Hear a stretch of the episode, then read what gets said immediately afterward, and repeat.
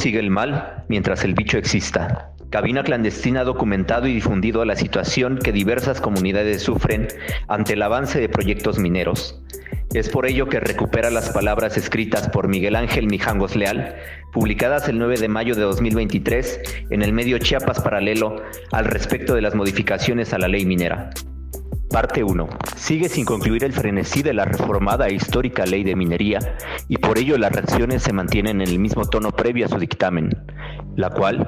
hasta el día de ayer 8 de mayo, por fin se publicó en el Diario Oficial de la Federación y con ello tendremos más ideas sobre los rumores en donde las empresas nacionales y extranjeras usarán el arbitraje internacional previsto en el Tratado Integral y Progresista de Asociación Transpacífico, uno de los varios tratados de protección de inversión transnacional, multilateral o bilateral que hay para demandar a México, lo que suponemos retardó un poco su publicación, a la vez que el Ejecutivo Federal ya pone en el tintero la necesidad de una revisión mayor sin que ello nos permita tener una idea clara sobre lo que refiere. Una vez más, el sector minero, utilizando su poder y cabildeo,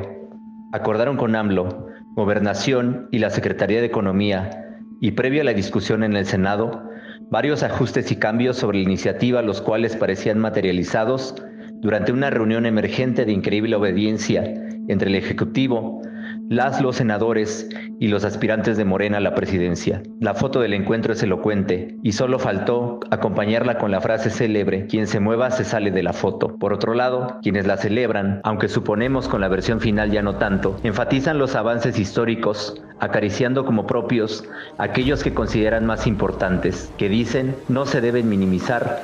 e intentan de diferentes maneras colocar argumentos en autodebates realizados en espacios que hace tiempo controlan y ponderan a partir de una oratoria por la defensa de los derechos humanos y ambientales, aunque la realidad sea contraria. Todo lo que vimos en estos días tiene un sustento teórico social burdamente conocido como relaciones alienadas, esas que ya fueron construidas desde el consenso de Washington,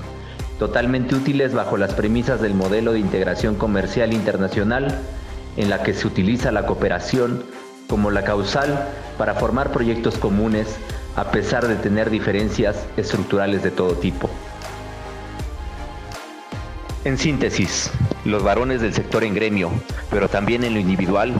entre ellos Slim, que es gran amigo de la presidencia, continuarán permutando con el Ejecutivo las modificaciones más pertinentes para hacer funcional el negocio extractivo, mientras los procesos sociales y pueblos en rebelión tendremos que mostrar solidez para soportar los nuevos embates legales y desregularizados e inciertos por enfrentar, en donde, por cierto, debemos mostrar una solidez que ni el propio Estado ha tenido. Nada que no sepamos, nada que nos sorprenda, nada nuevo sobre el comportamiento de la legalidad democrática. No se trata de ser activista, por cierto, palabra que se usa para denostarnos y que en lo personal me ofende. Tampoco soy ambientalista ni me interesa la vida del oso panda. Mi posición antiminera se ha edificado a partir de ver la larga resistencia contra el saqueo que han vivido los pueblos originarios. De tal manera que en el fondo de mi corazón, a pesar de ser mestizo, me habría encantado haber nacido indígena y por supuesto ser campesino para entender mejor esa tenacidad de soportar tantos agravios durante tantos siglos.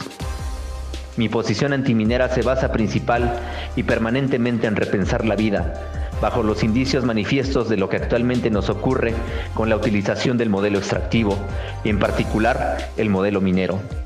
sin dejar de observar y reconocer que cada mineral está adscrito a mi cotidiano y me hace copartícipe de retroalimentar la voracidad de su comportamiento. Comienzo por señalar que la actividad minera en sí misma no es depredadora de la vida, sin embargo, sí lo es la forma en la que esa actividad ha sido utilizada para sostener un modelo económico que crea dependencia permanente, que utiliza como base fundamental para esa permanencia minerales metálicos y no metálicos que se transforman con el uso energético a base de hidrocarburos, al mismo tiempo que consumen biomasa de forma descomunal sabiendo de antemano que todos ellos son bienes naturales finitos o por lo menos acotados a lo que existe en este planeta. Tomando en cuenta lo anterior, desde la lógica del modelo extractivo y la forma de apropiación en la que se desarrolla, no hay posibilidad de establecer una regulación suficiente, responsable, sostenible, sustentable, ni viable, ni social, ni justa, ni sana. es importante entender que tenemos límites materiales y naturales para continuar con el modelo de desarrollo o crecimiento que nos han impuesto. Por lo tanto, no es casual estemos subordinados a las lógicas del progreso y desarrollo como la única opción de crecimiento económico. Tampoco es casual la clasificación entre países desarrollados y subdesarrollados, porque desde los primeros han creado condiciones aspiracionistas reflejadas en modelos socioeconómicos diferentes a los nuestros.